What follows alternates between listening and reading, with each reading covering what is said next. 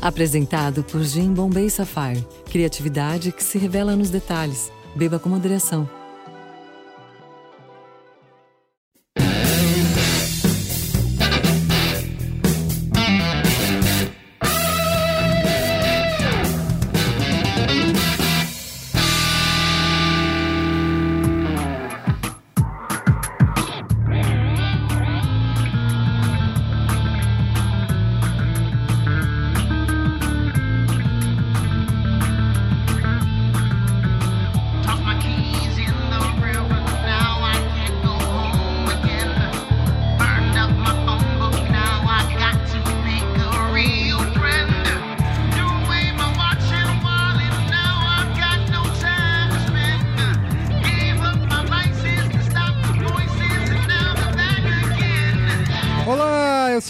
Sou o Carlos Merigo, esse é o Braincast número 55. Certo, Saulo Milete? E qual foi o último? Ah, Hoje você Eu acerta, né? sei, o último eu sei, 54. Que, aliás, também... Foi do Estevão, nosso amigão Estevão. Estevão Kubrick. Kubrick, que, aliás, eu acho que a gente pode até falar que foi talvez o Braincast menos polêmico da história. Agradou gregos e troianos. Teve, não, já teve um outro comentário no outro Braincast, não sei se foi menos polêmico, mas foi menos comentado. Acho que ninguém se importou. Esse foi mais legal. Esse foi, esse foi, esse foi muito comentado e muito Foi, elogiado. Eu fiquei até foi, assustado. foi, foi. Tem uns comentários bons aqui depois pra gente ler. É. O programa de hoje a gente vai falar sobre. Sobre mim impress- e sobre o Palmeiras. A nossa relação de... De novo, começou, de novo, toda vez. Palmeiras, toda vez. Que obsessão. Já falar sobre impressão 3D, a nova revolução industrial, ponto de interrogação. Certo, Saulo Milete? Certo, Carlos os nossos convidados aí de honra? Bom, temos aqui ao lado direito do ringue, do meu lado direito, não do de vocês que estão vindo. De vocês que estão vindo ao lado esquerdo de vocês, o polonês Guga Mafra. Aliás, Guga Mafra, eu acabei de voltar Eu de. preciso, eu preciso aprender a falar boa noite, alguma merda assim em polonês pra, Precisa. pra ser a minha Você entrada. assistiu, como que é que você assistiu curling na- na- no domingo? Eu assisti, eu tava na estrada, parei no Frango Assado, que é um lugar muito legal de se parar na estrada. e aí eu tava assistindo curling, um campeonato de curling feminino entre Japão e Suíça. Foi um dos Nossa. momentos mais insólitos da minha vida. Sempre, sempre um grande momento com o campeonato Jogaço. de curling. Uma estrada Curling, sem cara. frango assado não é uma estrada. É, um lugar. Bom, lado direito do ringue, o polonês. Do lado esquerdo do ringue, lado direito de vocês, ouvinte, ele, o tsunami do Braincast, Meu Deus. Luiz Yassuda. Tsunami quando pula na piscina, faz aquela onda. E aí, tudo bom? E, É, e é. pra falar de, desse universo das impressoras 3D, a gente tinha que trazer alguém que entende do Isso, assunto, né? Exatamente. Porque Então- aqui, peraí, alguém já viu aqui entre nós uma impressora 3D? Várias vezes no YouTube. Não, eu, não, eu já vi uma. Você já viu uma ao vivo? Eu, eu já. Eu vejo todo dia. E aqui, que acabou de falar que veio do dia, nossos convidados, Rodrigo e Guilherme da Metamáquina. Boa noite, boa noite. Boa noite. E aí? Os especialistas e entendedores do Isso, assunto. alguém que. É, quem- Pra não deixar a gente falar muita É, bobagem. Exato. Vamos lá, Saulo, comentando aí? Comentando os comentandos, Carlos Vamos. Roberto? Vambora.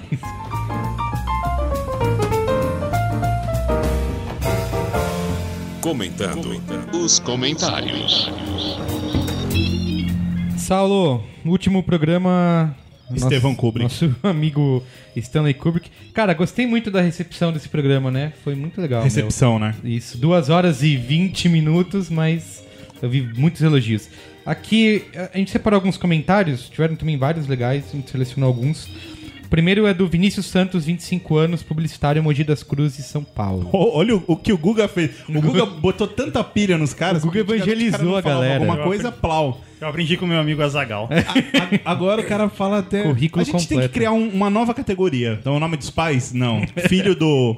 Boa, é, é, a gente podia fazer alguma coisa assim. Tipo uma- hobby, principal hobby.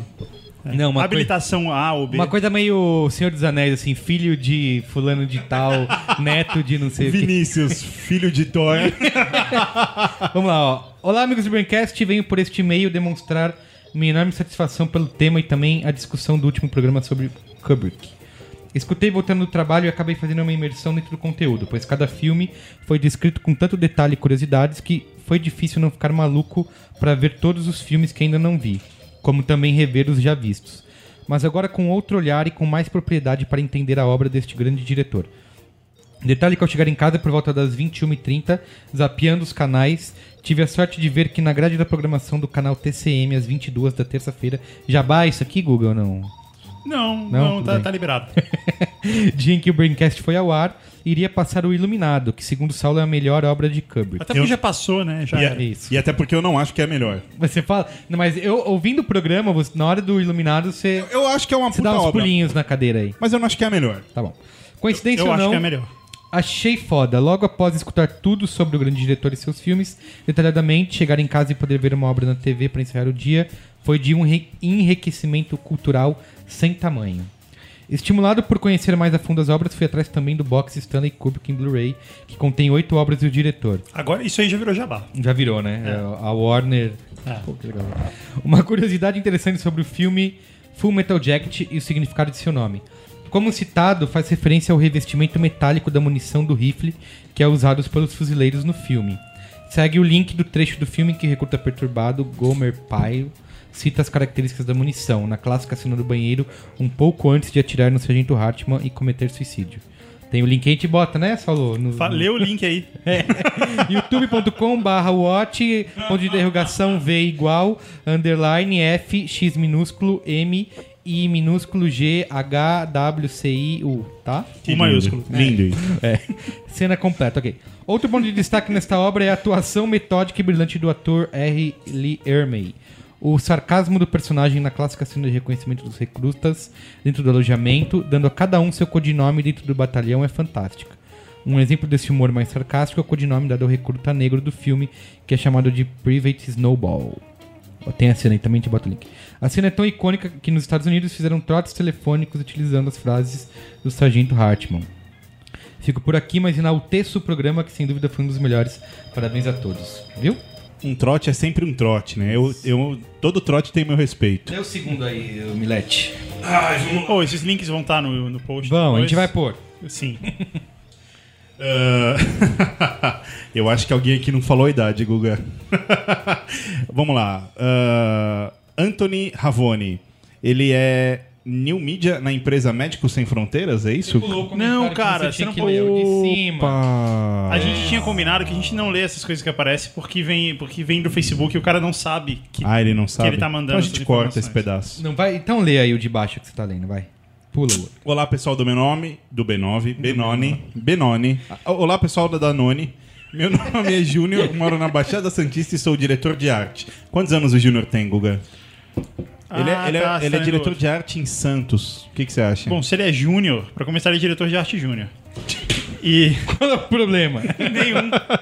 Nenhum, ele tá começando a carreira. ele é o Júnior e é diretor de Ele deve arte. ter o quê? Uns 17 anos? Ou ele é diretor de arte e é Júnior?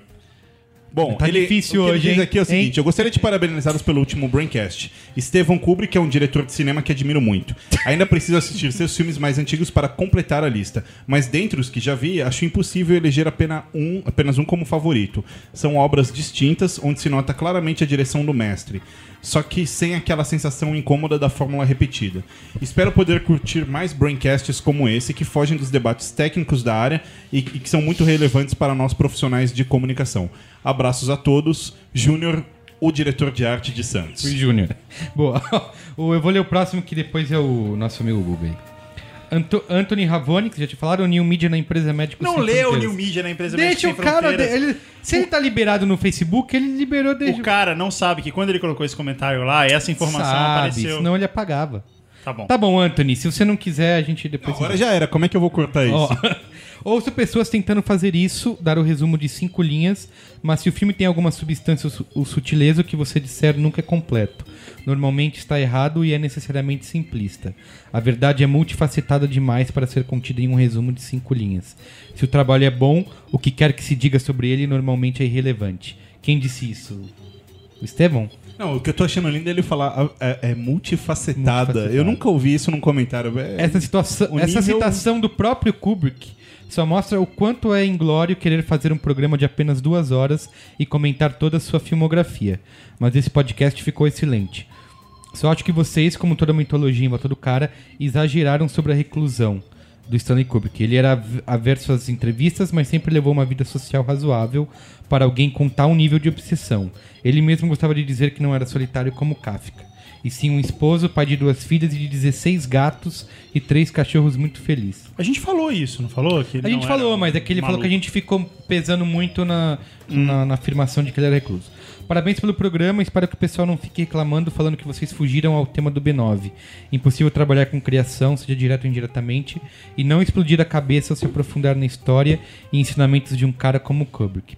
Poderiam ampliar o leque também para outros gênios criativos da literatura, quadrinhos e música. Faremos isso, né, senhor Salomete? Em breve, em breve. Sua vez aí, Guga. Minha vez. Álvaro Ferreira, 30 anos, administrador, São Paulo, SP. Existem várias coisas que tornam um artista genial. Qualidade das obras, estar à frente do seu tempo, o timing e etc.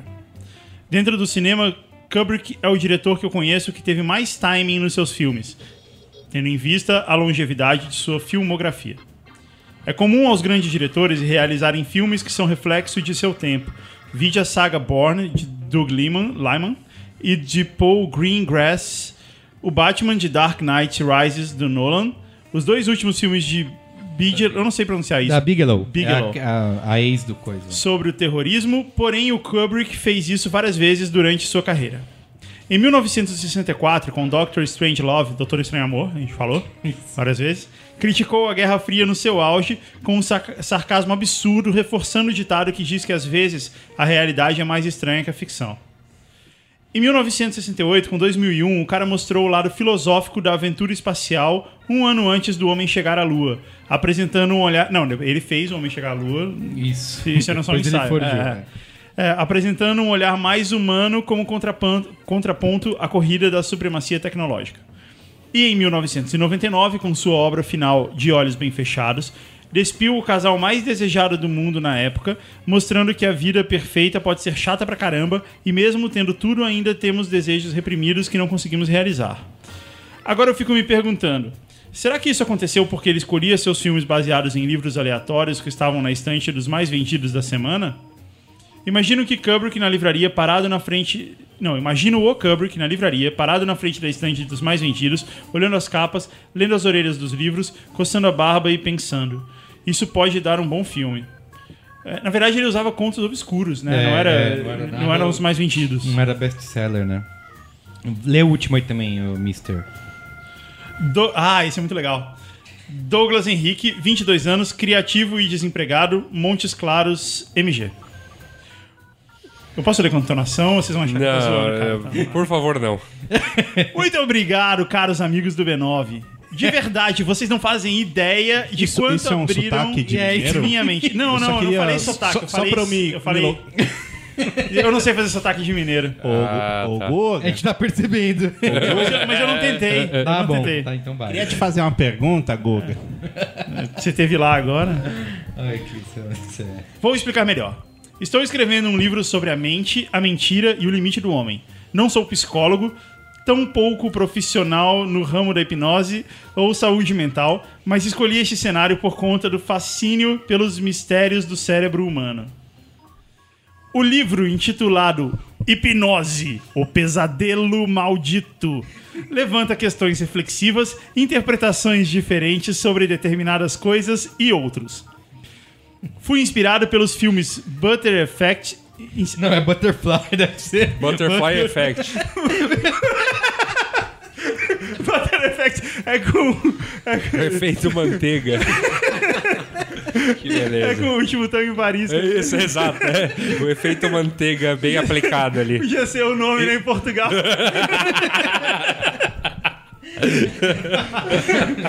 Efeito borboleta. Quem, quem mais influenciou ele? O, o Fábio Puentes influenciou ele. Dorme, dorme, dorme, dorme, dorme. Um, dois, três, dorme. Fui inspirado pelos filmes Butterfly Effect. Ince tá escrito Butter Effect, tá? Só não parece Tudo bem. É, é. É, Inception e Truman Show.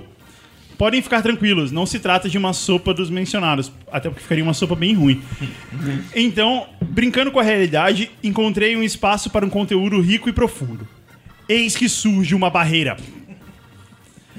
Com a realidade. Eu não possuo uma bagagem cultural tão grande para construir algo assim, ou para não desperdiçar a ideia central. O livro carrega duas narrativas simultâneas com, com o mesmo protagonista. Com o passar do tempo, torna-se uma tarefa do leitor identificar ou escolher Qual a linha narrativa é a verdadeira e qual é a linha surreal? Eu acho que a gente acabou de dar um mega spoiler do livro do cara, mas beleza. Mas ele que tá falando É, aqui, ele ó. falou. né? o próprio autor. É. Tendo isso em mente, acrescentem nesse caldeirão técnicas proibidas de hipnoterapia, uma cobaia, sonhos induzidos, um hospital psiquiátrico que mais parece um inferno. É, acredito que vocês pegaram a ideia da. Cara, eu quero ler esse livro. Depois é aí, ó. Reli os Vamos lançar pela B9 Books, hein? Vamos, vamos. Reli os rascunhos incontáveis vezes durante a criação e sempre busquei evoluí-lo. Hoje, após ouvir esse cast, percebi que tal barreira se resumia a uma palavra: medo. Um- você pode colocar. Esse é, cast por favor, sobre, falar o, sobre o? Kubrick, é mesmo? Só um É, pouquinho, não, só, ele tá favor. se inspirou no, no um reverb. Vocês foram fundo, hein? Se resumia a uma palavra: medo. Cacetada. Um pretexto para não dar minha cara a tapa. A genialidade não é algo que eu considere um dom, muito menos um item comprado por dinheiro ou trocado por um diploma. Para mim, de hoje em diante, trata-se de uma fórmula: criatividade mais vontade mais um pouquinho de sorte.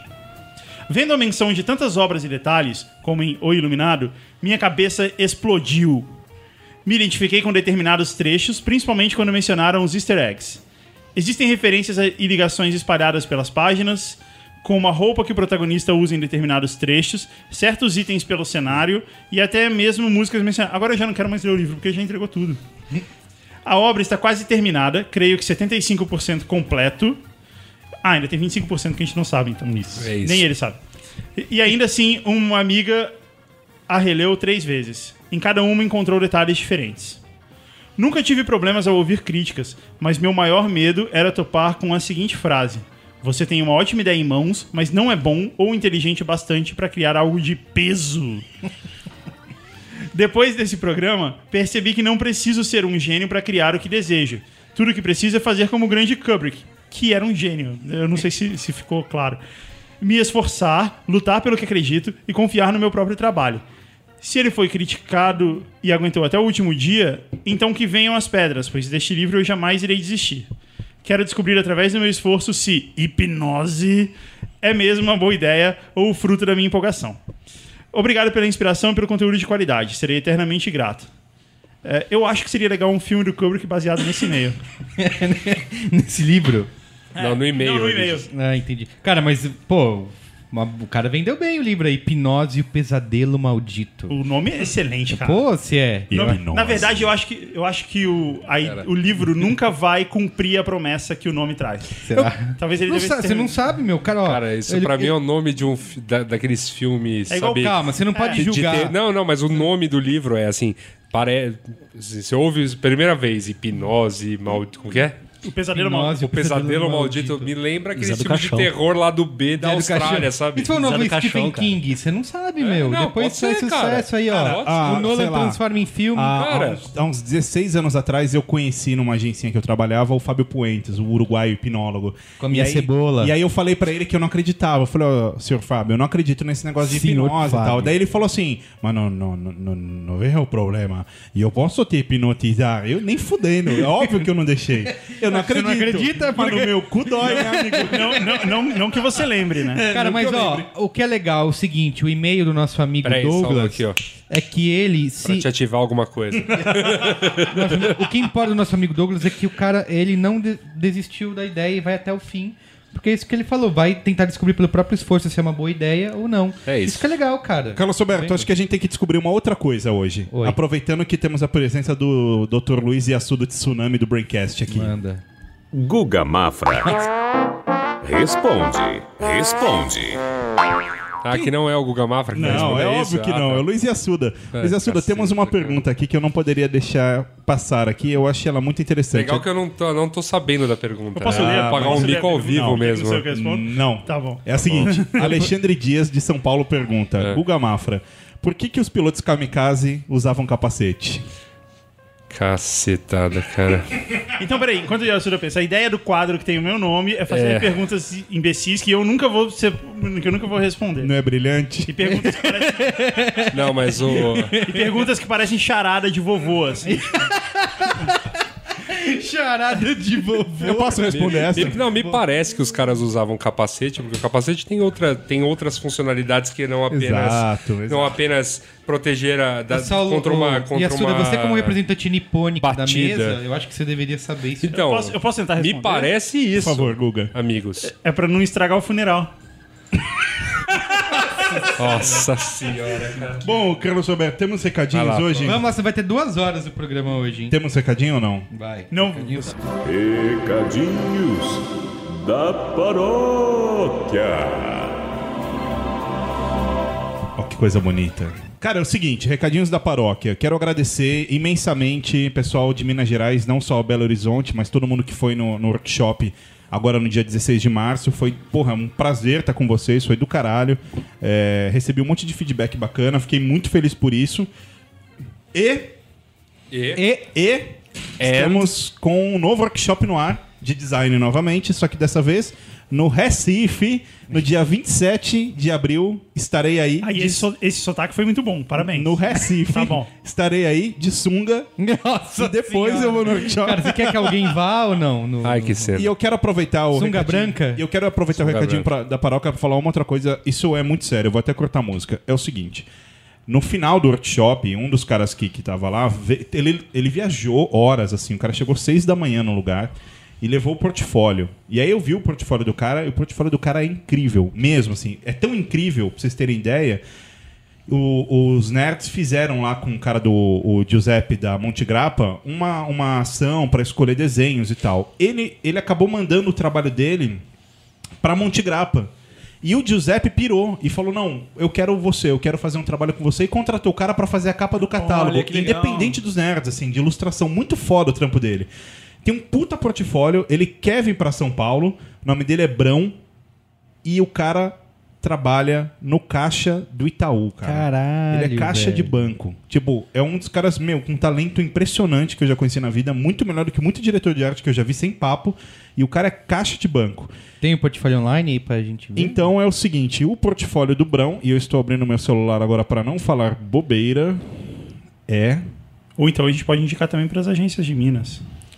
Para as agências de Belo Horizonte, por exemplo, é o seguinte. Brão, Brão, você tira, óbvio, sem o tio, sem o tio, então é Brau, com o, braubarbosa.com.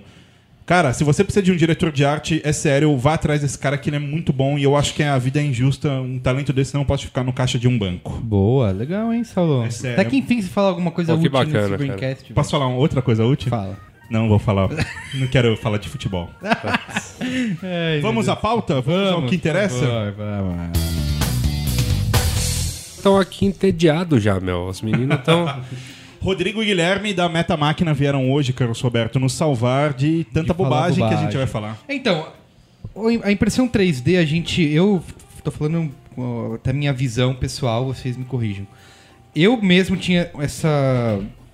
Essa noção de que é, parecia uma coisa super geek e exclusiva e que com acesso a poucos, né? E que só designers e tecnólogos super avançados poderiam é, utilizar ou, ou- ou saber mexer nessa tecnologia. E a gente tem visto nos últimos meses uma popularização né, bem grande da, da, da tecnologia da impressão 3D. Tanto que foi capa de várias revistas, matérias de vários jornais, foi capa da Ward em outubro, que esse título, aliás, é de- a gente está roubando deles, que é a impressão 3D, se é a nova revolução industrial. E eles até falam de uma empresa que é a MakerBot, que é ele, eles fazem parece uma, uma CPU, sabe, uma torre de computador que é transparente, dá para você ver e que a, a proposta deles, da empresa, é realmente vender essa caixinha para qualquer pessoa ter em casa, né? Então, eu acho que isso vem se popularizando nos últimos, nos últimos meses e vai chegar um dia que todo mundo vai poder ter sua impressora 3D, certo? É, antes, antes, antes disso, eu só queria fazer um adendo. Faz. Pra quem tá ouvindo e nunca ouviu falar disso, nunca viu uma impressora 3D, pode entrar agora no Google e olhar. Basicamente, se a gente puder resumir de uma forma muito simplória, imagina uma caixinha resumir. mágica que fabrica peças e tudo que você quiser. Isso é uma impressora 3D. Como é que vo- vocês que, que trabalham bem todo dia, como que a gente pode explicar resumidamente o que, que é a impressão 3D? A impressora 3D, geralmente eu vou falar o que, que não é que o pessoal imagina de cara, né? Você fala, ah, a gente fabrica impressora 3D, ah, uma impressora que faz aquelas coisas de num papelzinho que você vira pra um lado e pro outro, a coisa assim, né? Sim. Não, é, é realmente 3D, é uma impressora que faz coisas de plástico que você pega. Você quer fazer um, Sim, objetos. um, um objeto, quer fazer um copo, quer fazer um, uma capa pro celular, quer fazer uma armação pro óculos. Dá pra fazer tudo isso porque ela faz coisas realmente tridimensionais usando plástico. Sim. E a- o nome que a gente pode dar é como que é, é, em- manufatura aditiva, né? Que, Isso. Porque vai se criando por camadas. Isso é, né? esse é um, é um termo técnico que geralmente ele, ele é, é o termo que define. to- São várias técnicas de impressão 3D também, né? Ma- Manufatura aditiva é meio que um termo que serve para tudo, porque você começa sem nada Uhum. e aí a impressora ela vai colocando camadas de plástico. Cada camada é como se fosse uma impressão normal, 2D, né? Ela sobe um pouquinho e faz mais uma camada, faz mais uma Ah, camada. entendi. A hora que você pega a peça, ela tem. Parece que ela tem várias. é, parece não, ela tem várias camadas de plástico. Sim, a gente tão, tá aqui tão falando- finas que você quase não é. A gente É, tá você aqui, gente tá aqui pessoal não falando, o pessoal não tá eu vendo, tô- mas o pessoal da Metamáquina trouxe umas peças pra gente manusear aqui. É, e dá pra ver, né? E ela, essa- e ela vai construindo é, como se fosse uma lasanha, assim, por Exatamente. camadas. Exatamente. É o que eu entendo, né? É o que eu entendo. falou em comida, falou em comida. Ah, que- Você conseguiu transformar o papo Obrigado. em comida. Não, Vamos obrigado, sair daqui bom. depois e comer uma lasanha? Então, e pra, pra voltar Mas naquela, isso naquela sua questão inicial, né? Eu acho que a, a, a história da impressão 3D parece muito a história da computação pessoal. Uhum. Que começou o quê? Começaram com máquinas do tamanho de, um, de uma sala, depois Sim. do tamanho de um armário que ficavam só em universidades e centros de pesquisa. Uhum. De repente, um bando de nerds se apropriou daquilo lá e começou a fazer na garagem de casa uns computadorzinhos pessoais e tal.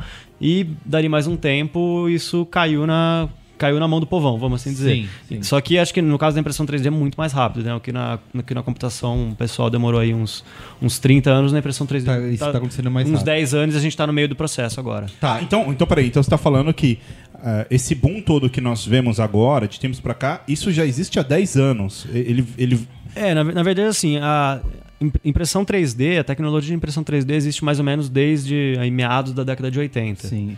Né? Desde 84, eu acho, né? 84, só que assim, vários fatores. Um fator é que não era, enfim, não era acessível, era uma coisa restrita por patentes, então só uma empresa que, que inventou a técnica poderia fazer impressoras daquele jeito. Depois surgiram outras técnicas e outras empresas foram fazendo. Mas aí chegou mais ou menos 2000 e 2008, essas patentes começaram a expirar. Uhum. Então o pessoal olhou aquilo e falou, putz, agora tenho. Agora eu posso fazer isso de outro jeito. E aí surgiram os primeiros projetos não comerciais, né, comunitários mesmo, que começaram a brincar com isso. Isso foi, vamos dizer, 2005. Em 2005 começou a, a história disso cair na cair para as massas, que foi quando foi criado o projeto Rap Rap. Ah, né?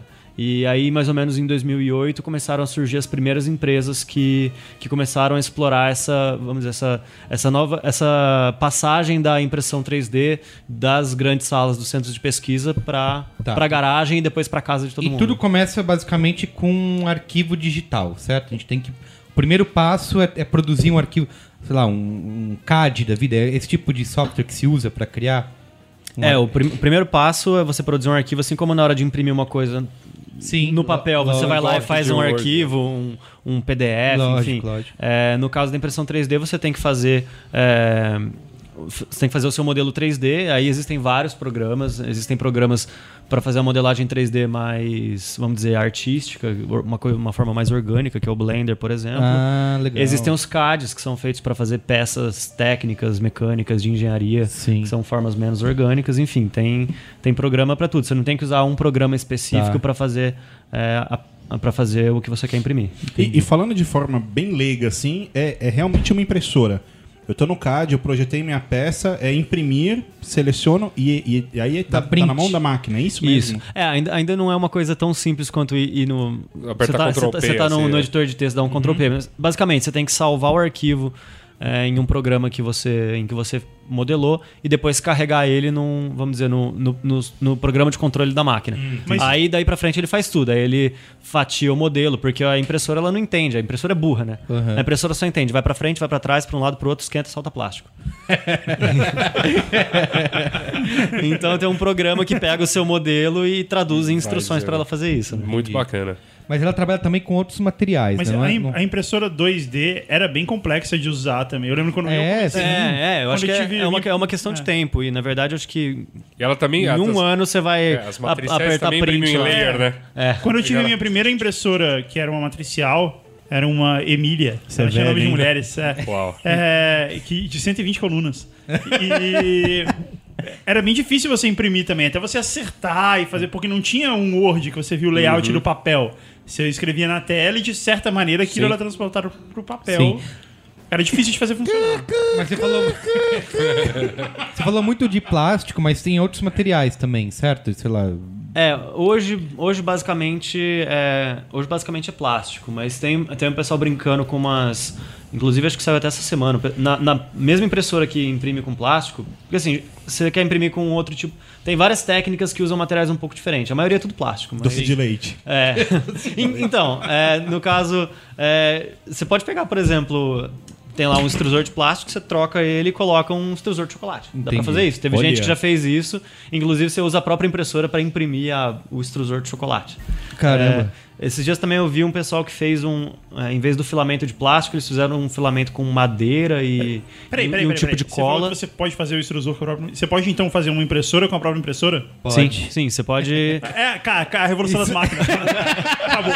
Vocês, eu quero que fique registrado aqui que vocês são o vetor da destruição da, humani- da humanidade. Imagina, cara. Na Imagina. verdade, esse, esse negócio de jogo de xadrez que fica inteligente é coisa de cinema, é um negócio de impressora 3D mesmo.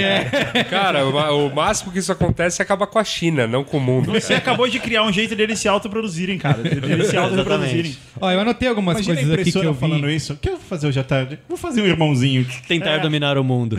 que eu, que eu vi de, algum, de alguns exemplos de impressão 3D. Tem impressão de órgãos, por exemplo, baseado no código genético. Impressão de comida, que você falou que também já é algum teste. Cara, eu vi da frase do cara que tava imprimindo o rim, o rim, né? Os médicos estavam imprimindo o rim, e a, a descrição dele pra explicar foi basicamente essa. Olha, sabe quando ah, aquela inkjet que você tem na tua casa que imprime pontinhos de tinta? Então eu tô fazendo isso, mas com células. ah, eu falei, ah, claro. É, super normal. Normal. impre- impressão Ainda, ainda bem que é 3D, né? Imagina pra que É. você vai usar um rim 2D. Tem um exemplo Pois que a gente é. viu, acho que foi semana passada, de um arquiteto que está construindo casa, né? Que ele está construindo, acho que é colunas de 6 em 6 metros. Ele tá para construir uma casa inteira. Impressão de prótese, que também é um exemplo daquela menininha que mostra no vídeo lá que a gente viu, de bu- construir uns braços para ela usar. Aliás, aliás, os rapazes falaram com, com o pessoal. São holandeses, né, que estão fazendo a casa. Isso, holandês, é. A gente conversou com esse pessoal aqui. A casa Só- de plástico? Só, só por acaso, só por acaso, tinha Não, um é de holandês concreto, trabalhando concreto. lá na Metamáquina. Gente- aí quando saiu, você falou, pô, o cara é holandês, é holandês. Liga lá pro cara, conversa. Na verdade, a gente queria mais só, só pela festa, né? De, Sim. de repente, um cara ligado do Brasil falando holandês. Opa, a gente trabalha com impressão 3D também. mas, é, mas basicamente é isso. É, acho que a ideia é, se dá pra imprimir com, com plástico, por que não imprimir com chantilly, Sim. células ou concreto? Sim. Peraí, mas, é, mas, mas aí Por é- que não? É muito bom. É, até porque esse negócio de imprimir com chantilly é importante, porque as indústrias, elas só se desenvolvem no momento que você acha uma, uma função sexual pra isso. Só quando, só quando a indústria pornográfica adota o negócio. é Olha, que- dá, que olha, dá, dá pra É, imprimir uns brinquedinhos na impressora. Você Olha quer aí. um pra você? Olha só. Mas peraí, a gente, a gente mal começou o papo e a gente tá falando que. A gente já citou o caso de plástico, de comida, de órgão, de construção civil. Então, na verdade, quando a gente fala de impressão 3D e a gente questiona uma possível revolução, não é uma revolução simplesmente na, na produção de, de produtos, de produtos de, de bens de consumo. mas é uma revolução que, que De envolve produção. É, Tem no uma- processo de manufatura como um todo, de customização, Sim. né? Tem uma frase que eu ouvi esses dias, não vou lembrar o autor, mas é de algum estudo, que é a seguinte, ele no estudo dele afirmava o seguinte, que a população, nós que mexemos muito com tecnologia, vocês também por por sinal, a gente tende a supervalorizar a tecnologia a curto prazo e a desprezar um pouco os- o, o que ela pode trazer a longo prazo. né? Então, assim, quando a gente fala em, sei lá, smartphone, né? Ah, cara, o de agora já faz isso aqui, não sei o que lá. Você se anima todo com o discurso da, da Apple, mas você ignora um pouco o que isso vai o que vai ser daqui 10, daqui 20 anos. Impressão 3D, eu, eu imagino que a gente esteja aqui vendo esses exemplos falando, caralho, é agora, não sei o que vai acontecer.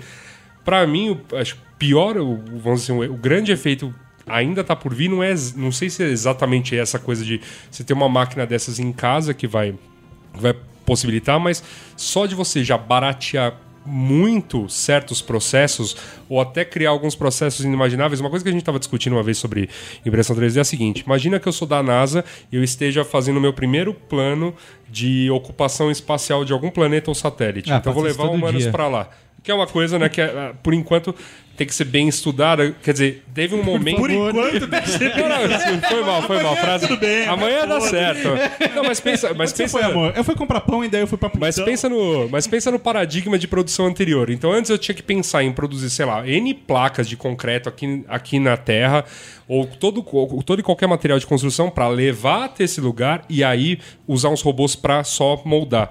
E agora eu já posso pensar em, não, peraí, eu posso mandar uma sonda para lá, Vai analisar, tudo lá, analisar né? um minério que tem ali e falar, opa, dá para produzir com esse minério. Manda umas impressoras para lá começar a chapear tudo e depois só manda os robôs para construir. Mas Quer dizer, não pior é mais tem- mandar o material. O pior é que tem uns projetos da NASA Sim, que estão falando tipo exatamente isso. É isso aí. Eles mandam uma, sei lá, constrói uma base em Marte com uma com uma Com impressora. material de Marte, ou seja, você vai usar os minérios de Marte, você só mandou para lá umas impressoras, não todo o material da Terra para construir uma base Que lá. gênio. Eu fico pensando nessa impressora 3D quando ela estiver na nossa casa. Por exemplo, eu tô lá jogando videogame e tal, pô, quebrei um dos manches do meu Xbox, do meu lindo Xbox. Fudeu. Não. Vai ter que comprar outro controle, mandar. Não, ou não. não. tem a peça lá, não Isso, sei não. aonde. Eu entro no site da Microsoft, baixo, mando imprimir e troco a pecinha. Tem o exemplo do Jay Leno, sabe, o apresentador de, de. TV no- nos Estados Unidos, que ele coleciona carro e etc. E parece que um dos carros lá quebrou, quebrou a peça do carro e não tinha em lugar nenhum. E ele mandou imprimir a peça e trocou e o carro funcionou normal. Então, isso que você falou é, é também é exemplo de cotidiano, né? De que a gente, de como a gente pode se beneficiar disso, né? É, assim, eu acho que na verdade o, o, o grande potencial da, da impressão 3D tá, tá justamente. Beleza, a gente dá pra fazer coisas pra substituir uma coisa que quebrou em casa, uma peça que não existe mais, principalmente. Né? Sim. Você fala, puta, minha xícara caiu no chão, vou imprimir uma xícara. Não, vai lá na, vai na lojinha e compra uma Compra xícara. xícara. Mas menos, né? é, acho que o grande potencial é de colocar na mão de qualquer pessoa o poder de criar e materializar a sua criação. Rodrigo, quando você fala em o poder de, enfim, a gente potencializar a criação de qualquer pessoa e etc. eh, mas aí uma coisa que vem na minha cabeça é assim: a gente pode fabricar tudo, até arma, por exemplo. Pode Tipo, fazer arma. É, então, Você não precisa de uma impressora 3D pra fabricar uma arma. Sim. É, não, acho que não. é Assim, teve, teve uma, um certo. Teve aquele Te- buzz te- do, da, teve um da buzz aí K-47, do, do mas cara, que era mentiroso. do cara né? que impre- Não, te- teve, tem até uns caras que tem um, um negócio lá dos Estados Unidos, da galera que curte arma e tal, que ah, é um, um repositório de design de armas. E os caras usam impressora 3D. É claro que ele dá dois tiros e a arma se, se- Desmonta. Se desmonta, mas é, não muda nada. Antes de existir impressora 3D, você continuava podendo fabricar uma, arma Sim, em casa. Então, sim. quer dizer, é, a, Tá, mas a- uma- a tecnologia dá, dá subsídios para você fazer o que você quiser. Agora, se o que você quiser vai ser bem usado ou vai ser mal usado, Aí- aí, não é culpa da tecnologia. sim. Mas assim, a gente tá falando aqui de algumas eh, de algumas coisas que já podem fazer. A gente pode construir uma base espacial, beleza, em Plutão. A gente pode eh, construir uma casa experimental, ok, mas isso não, não parece uma boa ideia. Agora, existe, eh, existe alguma coisa que já é feita comercialmente com isso hoje? Porque, pelo que a gente leu um pouquinho aqui no, quando a gente estava pesquisando a pauta, aparentemente a impressora existe muito mais pela, pela ideia de que peraí, estamos criando uma coisa que pode gerar coisas novas, mas a gente ainda não sabe bem o que é, a gente está pesquisando. E para construir peças, de para construir peça do Xbox e repor. É, e- ou para vender a própria impressora, né? Tem muito já já tem o mercado de comprar impressora, comprar um material, coisa A assim. meta máquina, por exemplo. Já A- existe, a- não, mas assim, comercialmente já existe uma já existe uma aplicação é, real, assim, já existe um mercado em movimento. É, Sabe uma coisa? isso? Isso, por exemplo, quem compra máquina, impressora 3D da Meta Máquina, qual é o público? Quem para fazer o quê? Bom, primeiro, primeiro um uso comercial óbvio é o que nós mesmos fa- fazemos, né? A gente usa a máquina para imprimir algumas peças da máquina. Ah, né? tá. É, aí um pouco aí que explica Por isso a piadinha com o nome, né? sim. né? né? Ah, E- Ah, ah, Aê, galera. Bom, fora isso, tem, tem um mercado tradicional de, dessa, das tecnologias de manufatura aditiva que é protótipo de engenharia, enfim, para indústria, para arquitetura. Só que antes o, ca- o cara tinha uma máquina lá que custava 50 mil dólares e para fazer um protótipo a máquina custa tanto para operar, o material custa tanto e sai um, faz um protótipo que custa. Geralmente, os clientes que vêm atrás da gente, ah, eu tô- quero comprar para ter uma no meu escritório para fazer os meus protótipos, porque um protótipo que eu não faço, eu compro a máquina. Sim. Um protótipo numa máquina grande, industrial, enfim, custa mais que uma máquina nossa. Sim. Então, assim, às vezes você, você, você não vai fazer o protótipo final do seu projeto na nossa máquina, que é uma máquina de baixo custo. Mas, Mas você um- pode fazer um protótipo mais barato Esse ali protótipo na do quê, hora. exatamente. Um protótipo de. Pode ser um. Sei lá, já foi gente da indústria de calçado lá procurar gente, porque faz protótipo do, do solado. Faz É, protótipo de, de pote, de qualquer coisa que envolva design em 3D. Gente, gente de criação de brinquedo, fazer o protótipo É do bonequinho. E, e aí a coisa é, a hora que você coloca uma máquina dessa na mesa de cada criador, o cara não tem que entrar numa fila, ir lá e, e e pedir pra, pra usar uma máquina. Olha, coloca aí pra imprimir, aí chega. Se, se, é- se, é numa- se é fora, você manda pra um lugar e vai chegar, vai ter que pôr no correio. Não. É. Você tem uma ideia, você vai ali, você imprime e acabou. Você tem a Pra- máquina do pra seu muita, lado. É, pra muita coisa que. eh, Tem o Vini que trabalha aqui com a gente, ele faz eh, design industrial e tal. E aí o, a- o trabalho de criar uma peça é muito grande, assim, porque normalmente você usa argila ou algo do tipo, então você faz uma escultura daquele negócio, e aí depois tem todo um, pro- um processo químico de você preparar um material, mergulha isso, espera secar, tira, e você vai fazer um negativo, aí depois você vai colocar uma massa dentro, vai tirar o, o- o que serviu primeiro com base, depois inverte o processo, faz de novo, até você ter realmente um molde para que você possa aí sim. É, então, assim, é, todo esse processo morre. é, e simplesmente você pode fazer algo em 3D e imprimir, você já tem um qual é- de uma peça. Qual é a escala que a gente tem isso? Dá pra você co- construir coisas do tamanho de. Eu já vi gente falando que dá pra fazer um carro. Dá realmente pra você construir. Qual é a maior Esse impressora exemplo, que existe? exemplo tem- da casa que, eu- que a gente tava falando tá imprimindo de 6 em 6 metros. É o. Eu não sei, sei lá. Mas uh, a informação é essa. Ela tá imprimindo blocos. Isso, blocos É, de blocos 6 em seis 6 metros. É, tem, tem máquinas casa. bem grandes, como, como você está falando, que imprime concreto, enfim, não adianta também uma máquina de concreto que imprime uma coisa de 5 por 5, você vai ficar a vida inteira imprimindo tijolinho. Mas... É, não parece muito esperto. É, mas no, no nosso caso, por exemplo, a- o volume de impressão é 20 por 20 por 15 centímetros, né? Uhum. As máquinas, vamos dizer, que estão fazendo essa revolução de popularização da impressão 3D, geralmente são de- desse tamanho ou até, ou até menor, É. quando a proposta é a máquina ser uma máquina portátil. Tem, Sim. acho que tem uma impre- uma impressora 3D aí que dizem que cabe no bolso quase. É, que a intenção dela é você poder colocar em cima da mesa mesmo, né? Pra você poder criar o que Você você quiser cria na sua e casa. manda então, imprime E direto. aí, não adianta quando- um e aí negócio pra- que imprime pra virar 50 escala, você metros China, né? quadrados que não vai caber nem na sua casa, É. entendeu? Pra, pra gente ter uma Mas então, noção... peraí, peraí. Então, o uso, é, em cima do que a Suda falou, o uso atual é mais isso, é pra você criar coisas que depois vão ser fabricadas de uma forma. é, da forma na, na, Escala. normal. da É, forma- assim, sim. Não, então, Da o que, forma tá- que tá, o que tá acontecendo muito agora é que, sim, tem, tem muito disso, que ainda é aquele uso tradicional da impressão 3D, que é a prototipação. Tá. Mas também tem mais dois casos. Um é para fabricar coisas em pequena escala, que não vale a pena você usar um processo industrial tradicional como injeção, molde, etc. Que é, o, que é o que eu falei, que a gente imprime as peças da impressora porque não vale a pena fazer de outro jeito. E tem também aquela coisa única, entendeu? Por exemplo, que eu, A não ser que você eu tô comece a mostrando pra vender, sei vocês lá, o 10 chaveiro, chaveirinho impressoras. 42. Eu quero um chaveiro escrito 42. Por quê? Sim. Porque eu quero. Sim. Eu não, vou, eu não vou numa loja achar isso aqui, por mais que eu procure, não. Então, se você quer criar uma coisa só pra você, ou enfim, como eu falei, que é uma coisa que poten- potencializa a criatividade. Então, o cara lá, o professor Pardal, vai lá, quer fazer um. Ele não quer fazer um hexacóptero, ele quer fazer um heptacóptero com sete hélices. Ele vai lá, imprime e faz. Sim. Porque é o único jeito dele ter um heptacóptero é usando uma impressora 3D que vai fazer um heptacóptero. Então é aquele, é aquele mercado do one of a kind, né? Tipo sob demanda, né? Isso, Você sob demanda. Tem vários sites, né, que você pode, por exemplo, tem o, acho que não sei se é o mais famoso, mas nunca ouvi falar, que é esse Shapeways, que você pode, você manda o seu Você arquivo, manda um modelo, eles imprimem. eles imprimem pra você Isso. e eles podem deixar, pode ficar à venda. E cada um que compra, eles Você vão lá e ganha, um, imprimem. você ganha, e você ganha uma porcentagem Isso, também. é, né? então, Esse modelo de negócio Não, tá. Isso que você falou, não, precisa de, não tem estoque, não tem nada. O cara, Não. quando alguém vai lá e compra, ele vai lá, manda imprimir e entrega. É, né? eu vi, você falou em estoque, eu lembrei de, de um caso de uma. Eu li num relatório esses dias de uma empresa que fabrica equipamento hospitalar. E o equipamento hospitalar é, enfim, é, é pequena escala, né? Mas tem lá algumas peças para fazer a carcaça e tal. E, aliás, isso é o que encarece muito é, produto de pequena escala. Que para fazer 10, É. você vai gastar 50 mil reais para fazer o molde. Para fazer 100, você também vai gastar 50 mil reais. É né? verdade. Então, na- na- então não valia a pena para eles. Então o que, que eles fizeram? Agora as peças são impressas é, e eles não têm estoque. O estoque deles é um servidor com os arquivos lá. Quando, quando algum cliente fala, pô, quebrou uma peça, baixa o arquivo do servidor e manda imprimir. É, Sim. Tem. Nossa, fantástico. né? Então, assim, mas é claro, isso é, eu acho, pelo menos no futuro próximo, a impressão 3D não vai substituir a indústria de grande escala.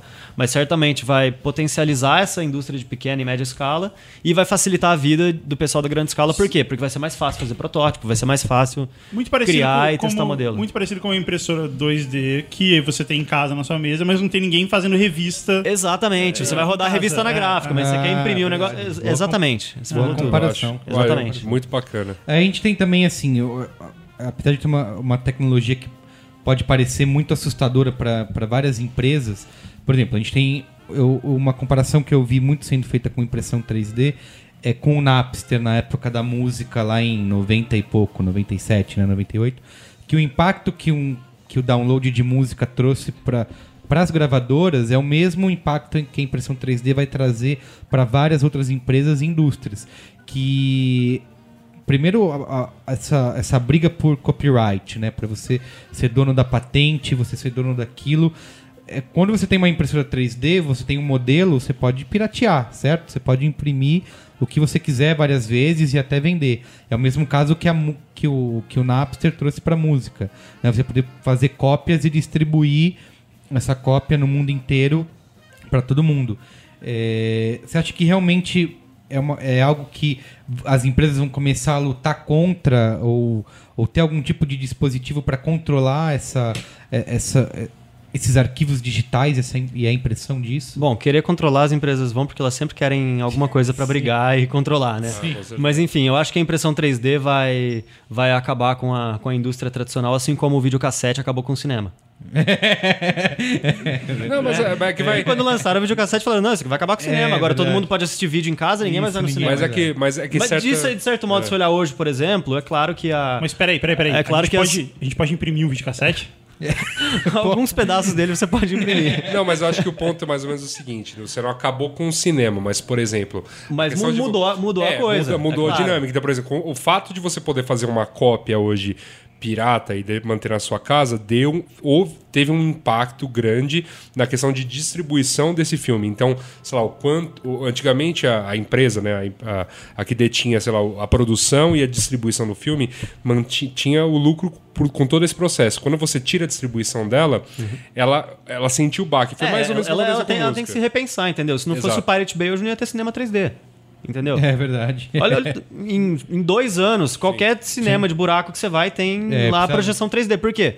Porque projeção 3D não tem em casa. Agora tá chegando também, então os caras vão ter que pensar em outra É que, os coisa. é que a, a gente ge- geralmente fica com aquele pensamento de, por exemplo, imagina que é, com impressão 3D eu posso, eu, né, pessoa física, posso facilmente piratear, sei lá, uma cadeira do Philip Stark que eu vi e falei, cara, eu quero aquilo na minha casa. E não preciso, sei lá, comprar ou nem a versão pirata que tá venda numa, numa loja, mas que é alguém que tem muita escala para fazer várias cadeiras piratas do Philip Stark, nem comprar a própria cadeira do Philip Stark que custa não sei quantos mil dólares. Então, é, talvez nesse ponto que talvez é, a questão dele vá, é, queira dizer que será que vai chegar num ponto que a indústria vai essa indústria de design, indústria de móveis, indústria de vai processar o usuário final como a indústria de música É, lá nos Estados Unidos fazer. quis, quis fazer Não, e eles o tempo? mudaram, né? É, eu, a- eu acho, eu acho bem possível que isso vai acontecer, porque é assim que, que a indústria trabalha com novidade, né? É. É, mas eu acho que, no, no, no final das contas, isso é uma questão... De tempo, É- é- né? Não, não, é uma questão até, até irrelevante perto das possibilidades que você tem com a impressão Eu tenho- 3D. Vai ter gente que vai, sei lá, vai, vai imprimir... Enfim, vai imprimir um, um pedaço lá que alguém vende. ou- Vai, mas eu acho que tem, tem, um, tem um mundo muito maior, maior que Não, isso, não, não, é, que a impressão 3D sim. possibilita, né? Eu acho que só, só essa possibilidade do negócio dos órgãos, por exemplo, de você poder deixar com célula-tronco e essa impressão de órgãos um órgão reserva para cada um do teu corpo, cara, isso, isso pra mim já, já tá, cara, tá, tudo- tá tudo tá pago, ó. Fica um coração reserva para quando esse falhar, fica aí uns dois rins, um fígado, principalmente Uns três, um uns fígado, três. uns três, né? A O fígado é bom. Viva ainda. É, então. é isso, cara. Isso é, isso é a real revolução. A gente vai chegar a 400 anos de idade com uma parada dessa, entendeu? Tá, mas e hoje em dia, assim, a gente falou muito aqui de ter uma impressora 3D em casa, mas quanto custa isso, assim, para Sei lá, eu não me imagino. O que, que eu imprimiria? Eu não sei. Ora, Eu, eu não. um eu- boneco do Homem-Aranha. Pois é, eu não sei você, mas eu fico pensando, até no uh, Braincast é um, pro- é um programa voltado para criatividade e como sabemos, boa parte do dos nossos ouvintes são agência, por exemplo. É uma coisa muito legal para você fazer protótipo de Uhum. Sim, coisas, e lógico, criar e, e apresentar coisas para o seu cliente e tal. É, a Meta Máquina, vocês têm a máquina de vocês que está na versão É, a gente tá, vai, vai lançar agora a segunda versão Tá. da, da Metamáquina. É, a máquina custa 3.700 reais. Na verdade, Agora acho que está em promoção de pré-venda, tá 3.500, mas enfim, é é o preço de um, de um computador de alto É, desempenho. né? não é caro e, e- E custava quanto antes? É, lá, antes, vam- vamos dizer, em, em 2005, quando começou essa história de vamos fabricar impressora 3D em casa, e eh, custava 50 mil dólares Caramba. uma impressora 3D, que, que de qualidade semelhante às que a gente tem hoje por 3.700 reais. Entendi. agora o- uma agência, enfim, alguém vai lá e compra Gente. uma impressora de vocês. Como é algo extremamente novo, eu imagino que não seja. Vocês só mandam entregar. É, leva pra É, casa, Tipo, vocês, pluga USB. Como é que funciona? Vocês, vocês ajudam a. fazem. mostram como funciona? Sim, está- a gente, a gente dá, dá curso de, de modelagem 3D, ajuda na instalação da máquina, que realmente ainda não é uma coisa põe na mesa e liga, mas é bem próximo disso. Sim. E, e uma curiosidade, entre o, o Rodrigo que tá falando aqui com a gente trouxe um monte de peça feita em, em uma impressora 3D. Você tá vendo aí na E sua tela? Você tá vendo na sua tela uma que o Yasuda tá segurando Cara, agora, eu que é tô- uma, não, eu tô é uma engrenagem. meu. É basicamente uma engrenagem, Engrenagem. ela tem a, espessura de uma lata de refrigerante e pus deve no- ter eu meio centímetro. O, o Guga tweetou. Qual é o Não, seu eu tô- tweet? O seu. Guga Guga Mafra. Mafra. Arroba- e aí, por curiosidade, Rodrigo, quanto tempo demora pra imprimir uma peça como essa? Essa peça aí, ela demora mais ou menos uma hora para ser impressa. Caramba. Tipo uma fatia isso, de isso tomate. assim, vamos dizer, numa velocidade média, né? Tá. Assim, igual na impressora 2D, que sei lá, o modo econômico. Sim, uma- sim, sim. Enfim, é Pode por ser aí. mais rápido, É mas qualidade. Exato. Cara, mas eu tô fascinado. Eu vou, vou explicar porque eu. Um abraço para quem estudou ou estuda no atual Instituto Federal de Tecnologia, mas que já foi Centro Federal de, de Educação Tecnológica e já foi Escola Técnica Federal, que é como ela é mais comumente conhecida. Tem uma aula lá de mecânica para alguns cursos e os caras têm uma aula no torno que eles fazem uma engrenagem. E é a grande lembrancinha que você leva do colégio, da federal. Então, cara, eu tô olhando aqui pra essa engrenagem e eu perdi a minha, meu, eu tô aqui, meu, feito em uma hora. Feito em uma hora, os moleques lá sofrem no torno e tudo Você mais. falar, Olha que bacana, meu.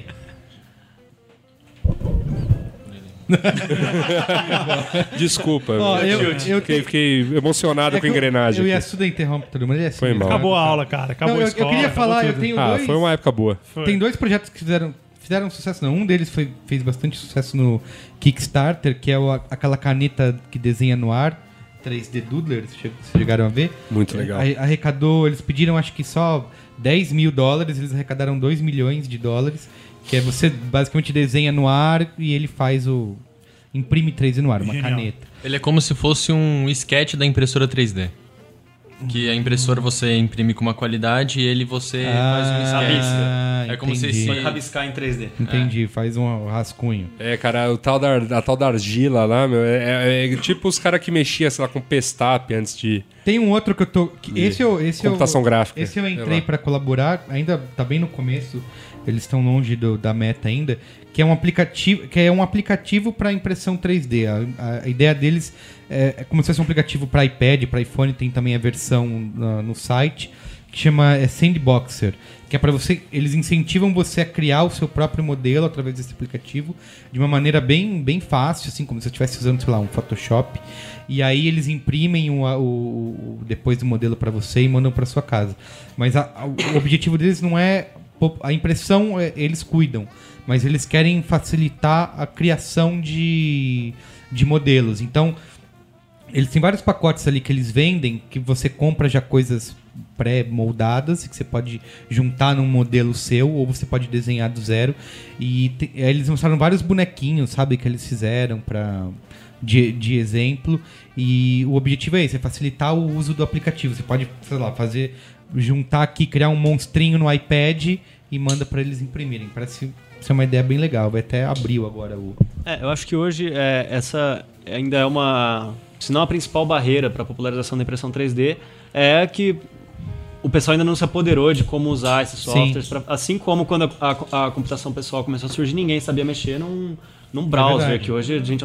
Puta, é... Qualquer um faz. É, é. Entendeu? Então acho que é, é só questão de tempo e, e pouco tempo até o pessoal começar. Daqui a pouco você vai chegar na, na escolinha de computação lá e vai, tá, Vai, vai ter curso de modelagem 3D, Sim. molecadinha lá. Sim. é, vai do Paint, depois vai pra, Não, e tem outra vai pra coisa. modelagem 3D. Legal. a, a criação do, do computador pessoal e tal, ele acabou criando um monte de mercado, um monte de necessidades que não existiam antes dele. Quer dizer, ele criou todo um mercado de serviços e produtos que você pode fazer voltados para aquilo ali mesmo. Quer dizer, antes, do, antes de ter computador, você não precisava ter uma empresa que fazia software. E hoje essas empresas são as maiores do mundo. E elas passaram a existir justamente porque existe computador.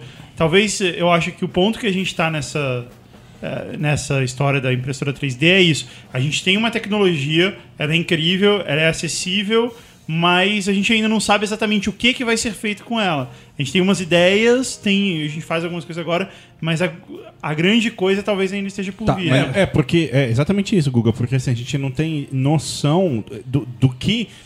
ah, do formato que o mercado vai tomar por conta disso. Uma coisa que eu tava, enquanto o Guga falava, eu tava pensando aqui.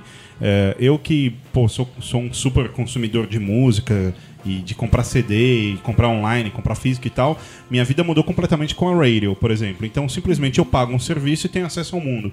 E eu tava pensando, cara, pode chegar ao ponto de eu ter uma impressora dessa um dia em casa e ter um serviço da Ray-Ban que eu simplesmente tenho o direito Verdade. de, de De imprimir, imprimir o que óculos, quiser. o que o Os óculos que eu quiser. sim. Então, ou seja, uma empresa que faz produto, na verdade, ela agora te vende a, o a arquivo concessão digital, de é. você ter o arquivo digital. Quer dizer, a, a revolução disso é inimaginável, né? Fora a facilidade de você, sei lá, precisar de uma Tupperware pra guardar um bife, você não precisa ir no mercado. Você pode imprimir ela no formato do bife.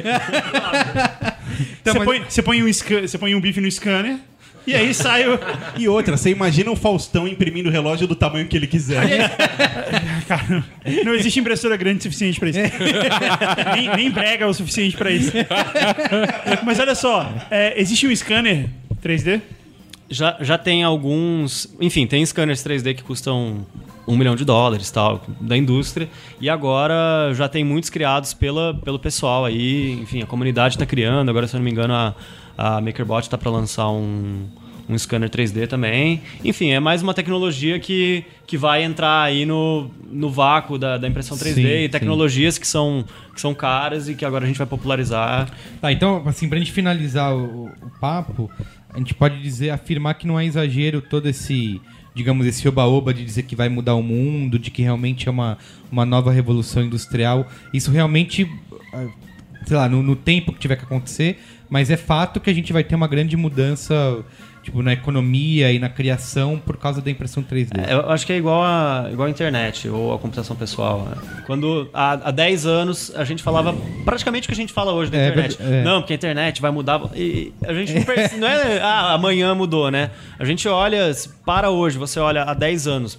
Cara, é, é outra coisa. É a- influência que a internet. Então, eu acredito que a, que a impressão 3D tem o potencial de causar uma revolução tão grande ou até maior do que a internet, tão grande ou até maior do que a computação E, pessoal. até, e na- você usou bem esse, esse paralelo com a internet, porque também na- há 10 anos também tinha muito ceticismo, né? A gente, ah, não, isso não vai ser. Ainda tem hoje. É, ainda tem hoje, mas eh, na época, ainda, ah, não, isso não, não, não vai nada, é só modinha, né? É, e- De e- muita coisa. né? E o Rodrigo falou uma verdade, que é essa história do. A gente não consegue perceber dia a dia, né? Não. É, é, a- eu vi esses dias a foto lá da, da eleição do Bento XVI e agora do Francesco lá.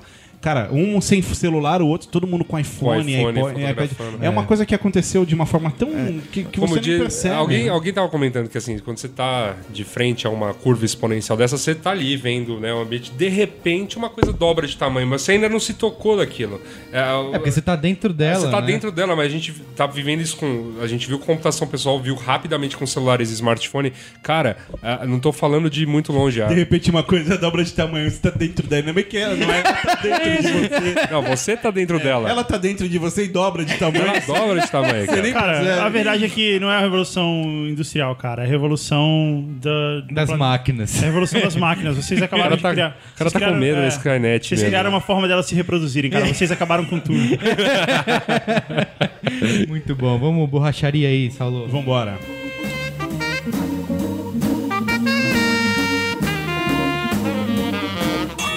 Borracharia do seu Abel. E aí? Voltamos com a Beladas? Voltamos. Você- vocês também devem ter o, o seu Abel do, do universo da Meta Máquina. Aquele tem, cliente que quer imprimir a namorada, uma coisa absurda. Tem, não tem? Não, então, eu- eu quando vocês falaram do Abel, eu tava até lembrando uma coisa. É claro que eu já comecei a lembrar de uns casos que a gente recebe por e-mail, mas eu lembrei de um, de um blog muito engraçado que é, é parecido, assim. É, não sei se vocês já viram o blog do Divasca. Ah, sim, sim. Então o cara chega, pô, Divasca, eu- então. sobre cara, abeladas, Eu queria, né? eu queria que você fizesse aí pra mim um, uma coisa pra igreja e tal. Ah, vai ser legal pra você que você vai poder divulgar o seu trabalho. e tal. é. E o cara É pra, responde. é pra ele se promover, né? Todo É. mundo vai ver. É. Putz, cara, vai, vai, vai, vai mandando umas abeladas aí que eu vou lembrar de uma. Ó, eu vou ler a primeira aqui, ó. Você vai na segunda aí, tá? É pra eu ler aquela? Você pode ler se Tá quiser. Prezados Braincasters, meu nome é Eduardo Menck, sou diretor atendimento aqui na agência Opa, desculpa. e queria compartilhar com vocês uma peripécia que o seu Abel aprontou conosco. Neste caso, nosso seu Abel é um doutor Abel e está desenvolvendo o seu site conosco. Na revisão final das alterações do site de sua borracharia, o Dr. Abel resolveu anotar em seu bloquinho de notas físico, com sua caligrafia digna da profissão em questão, e teve o trabalho de escanear as páginas do bloquinho e nos enviar por e-mail. É, Esse Abel preguiçoso, né? Indignada com a atitude, fiquei alguns minutos para tentar entender o que passou pela mente engenhosa do Dr. Abel, ao imaginar que entenderíamos melhor se comunicando dessa forma. Não tive dúvida, imprimi todas as páginas e repassei ponto a ponto com o programador do referido site, que por sua vez corrigiu todas as pendências e ticou os itens do prontuário.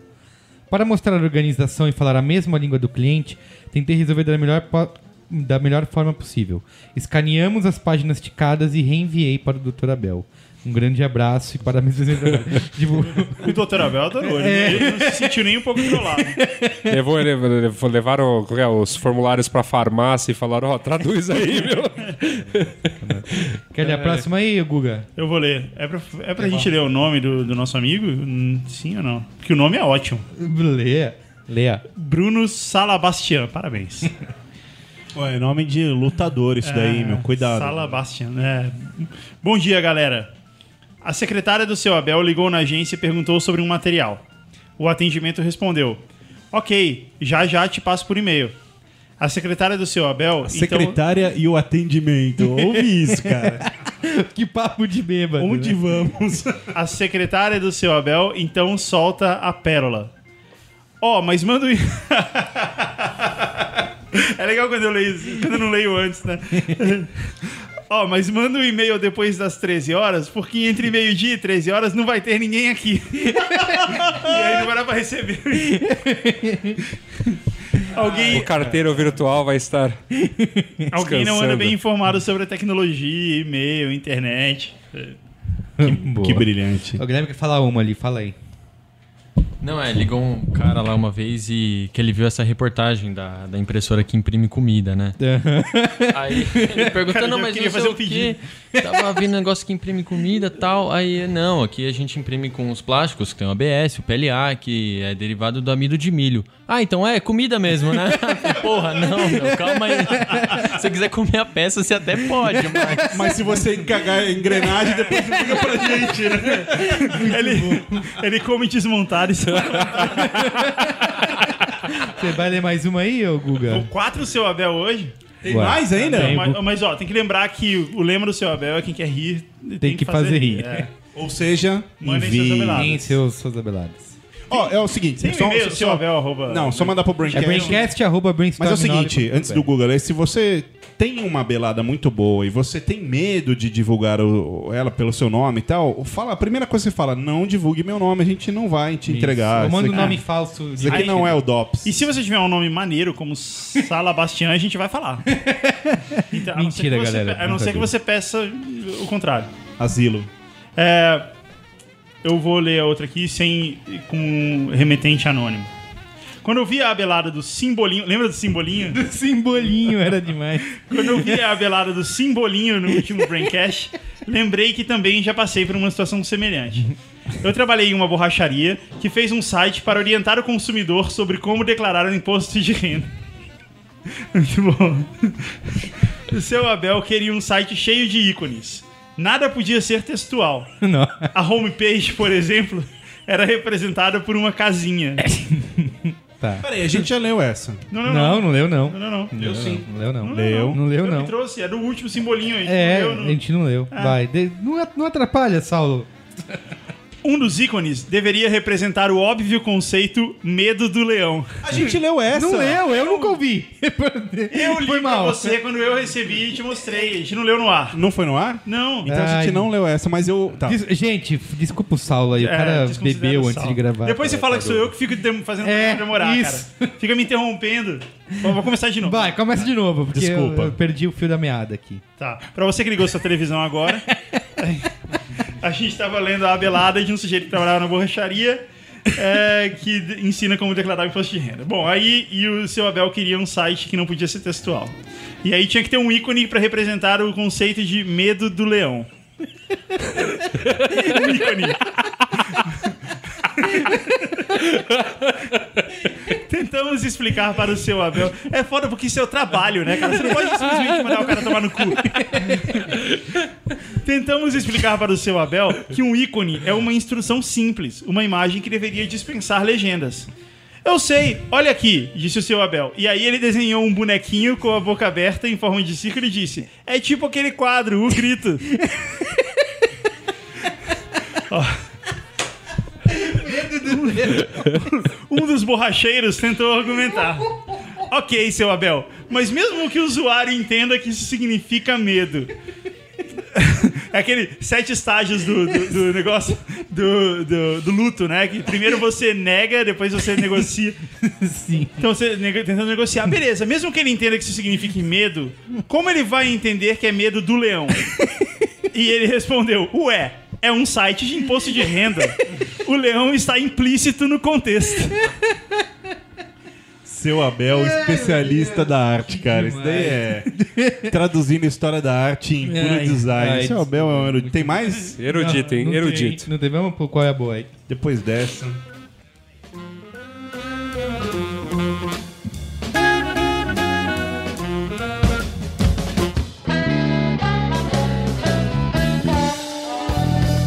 Qual é a boa?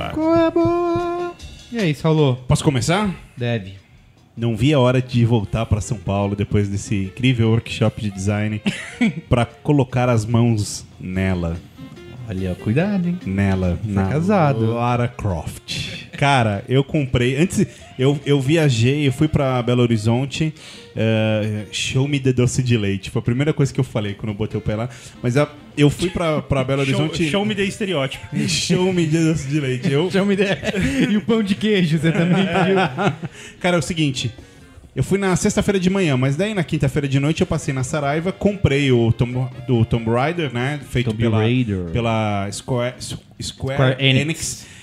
E aí fui pra casa, pô, faltava, sei lá, 10, 12 horas pra viajar e eu falei, ah, Vou eu, jogar vou, um eu vou jogar só um pouquinho, só pra sentir como o jogo é. Caralho, eu viajei, fui pra BH, dei workshop, voltei Pensando nisso. pensando na porra da ilha, falando, caralho, eu vou pra esquerda, eu vou pra direita, isso aqui. Aí ontem, quando eu cheguei em casa, enfim, coloquei o videogame e, cara, coloquei, liguei o videogame e morri, assim, sei É lá. bom assim? É muito foda. Xbox? Muito foda, Xbox. Ralou a, Me empresta depois? Empresta. ralou a Lara Croft, porque é Cara, só eu- isso, né? eu- eu joguei- Ela rala, se suja. É muito bom. E assim, é muito legal porque é uma Lara Croft diferente da. da- bom, filme Dos é uma jogos bosta, clássicos, mas né? dos jo- jogos clássicos, assim. E o jogo tem uma. Uma sequência de, a- a- de ação, de câmera e.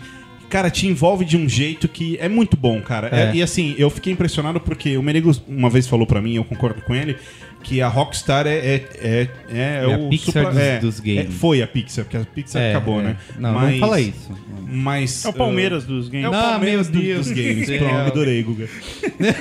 É o David Bowie dos games. É, tá bom. Não, por favor.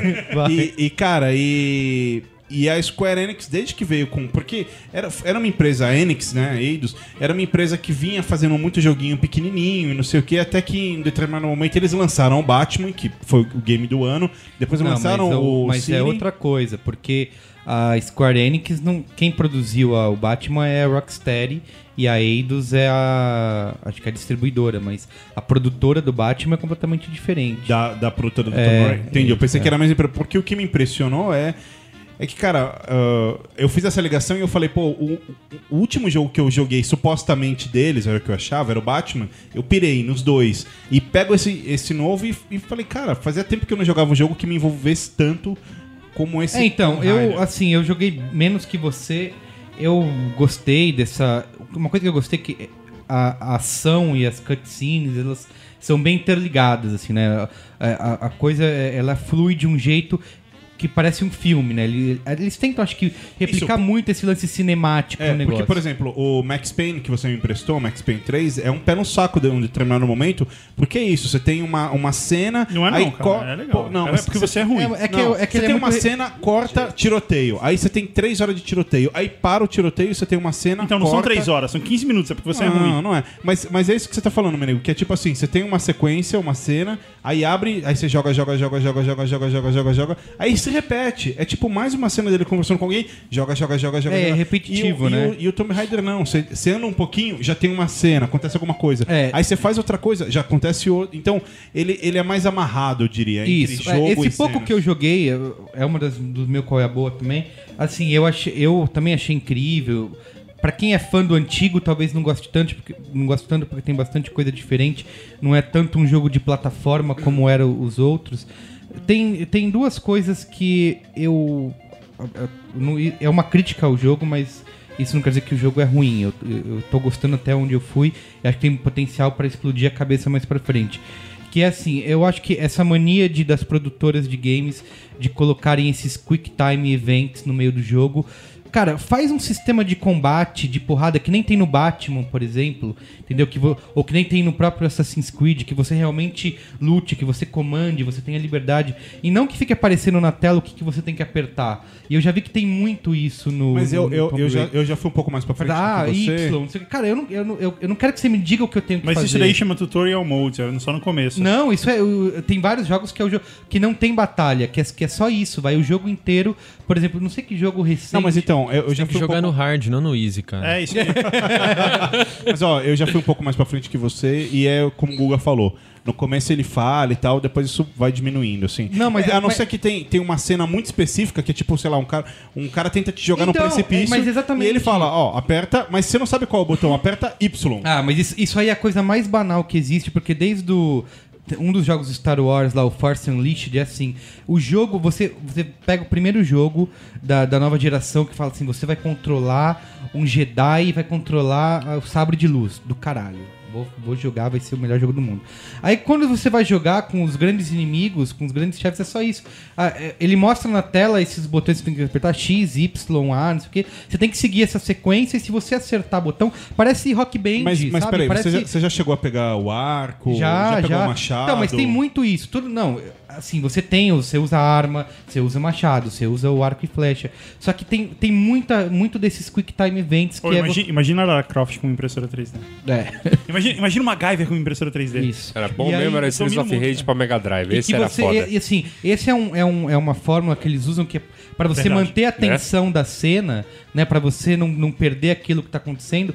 Eles fazem isso, aperta agora esse tal botão, aperta o tal botão na hora certa. E eu, e eu acho que isso é uma maneira preguiçosa que um monte de jogo tem usado, assim, de... Eu acho que o próprio Hitman, que também é da Square Enix, que eu joguei, tem muito disso. E, cara, sei lá, eu acho que dá pra fazer uma... Sabe uma- um esquema diferente? Logo no começo tem aquela cena que você tá preso na com uma, uma armadilha de urso na perna e vem três lobos na sua direção. Cara, isso é uma maneira legal, porque ao, ao mesmo tempo que não é óbvio, você tá preso ali, você só controla pros lados e solta flash.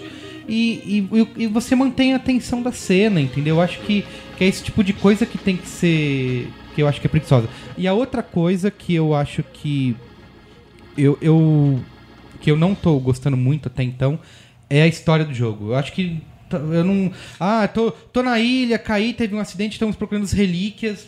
Não, mas é, é que você tá Pô, no começo. de novo? É, é tipo assim... Eu, Cara, é numa seguinte, ilha e vou procurar eu nem- eu- relíquias. não, não, se não, você não, comentar não, videogames, não, tem que ser bom. Você tem que passar da primeira fase pra você vir Isso, falar, cara. não, mas, senão- mas senão falando você sério agora, eu tô. Não, eu tô, eu tô em Não tô 14... no tutorial mode, cara, já joguei bastante. Mas assim, ó, mas- eu tô em 14% nesse momento do jogo. O, o Saulo tá em 14%, ele já tá muito na sua frente, Você não cara. E, e assim, você não, eu tô, eu tô bem Pelo na sua que- frente. pelo que o Saulo tá frente. falando. Você Porque eu já passei... Você acabou de falar dos lobos. Não, mas eu, não tô falando que eu parei aí, eu tô dizendo Não, que tudo eu tô, Mas eu tô, um exemplo. eu tô umas 8 horas disso, sim. Porque antes de viajar eu fui até aí. Não é o jogo que é ruim, Merigo. Mas Você que é ruim. Eu não tô. reca- Cara, eu tô citando Deixa eu só falar uma pontos coisa. negativos. Deixa eu acho falar uma que- coisa. Onde eu tô nesse exato momento, não existe nada de relíquia. Existe um assunto muito, muito mais profundo no jogo. Tá, tudo bem. É por isso que. é, A eu- sua sorte é que o jogo não pode falar o que ele acha de você. Mas foi o que eu acabei de falar. Eu, co- eu nesse começo de jogo, eu ainda eu não acho que a história é suficientemente interessante. Eu cito um exemplo que começa é, é bem, o começo é bem mais é, te leva muito mais a querer continuar, que é o Far Cry 3, que é- acho que saiu agora em novembro, exemplo. Cara, é é a mesma coisa. Você tá numa ilha, preso numa ilha e você tem que matar os, os piratas de lá e fugir ou não da ilha. Cara, só que o modo como eles contam a história, como eles começam, é, é, uma, é uma coisa que te prende, entendeu? Não é simplesmente a. O que eu tô dizendo é, não, é, não acho que. Talvez a história não seja ruim até o fim, mas por enquanto eu estou jogando pelo jogo em si, não porque eu estou afim de saber o que vai acontecer. Tem uma coisa que eu achei sensacional no jogo, que eu achei que eles, isso não ia existir por causa de censura, porque até o Tomb Raider na época era um jogo mais pop, vamos dizer assim, mais, não sei se infantil, mas um pouco. Mas a brutalidade que é mor- as mortes da, da Lara Croft, né? Tipo, lança no pescoço, ou ela escorrega e entra um arpão, ou ela, sei lá, cai num, num negócio e. Eu não sei, eu não morri ainda. Tá bom. Cara, você provou que você é ruim pra caramba. Já jogou Viva Pinhata? Você vai gostar. Eu defendo ainda que Streets of Rage é que era legal. Golden cara. Axe. Golden Axe, caralho. Bom, era essa é a minha boa. Qual a sua boa? É, é, tem a minha boa. Minha... Meu Deus, deixa- os meninos querem falar É, as boas dele aqui, vai. Não, Vocês deixa eu explicaram, falar- vocês explicaram pros convidados o que que é qual é a boa? pra que Falei, eles eu possam falei. pensar, falei, ó, a, beleza. minha, a minha rapidamente. Eu falei, o Tomb Raider era uma, era uma delas. Mas a, a principal, eu fui ontem. Eu moro em São Paulo há, sei lá, 13, 14 anos. E tem alguns lugares chaves que eu nunca fui. Aqui em São Paulo. Um Ontem deles- você matou um deles que. Ontem eu matei um deles. Legal. Eu nunca tinha. Eu, eu trabalhei, aliás, no centro, passado em frente e nunca entrei, que é o Teatro Municipal. E aí eu fui ontem.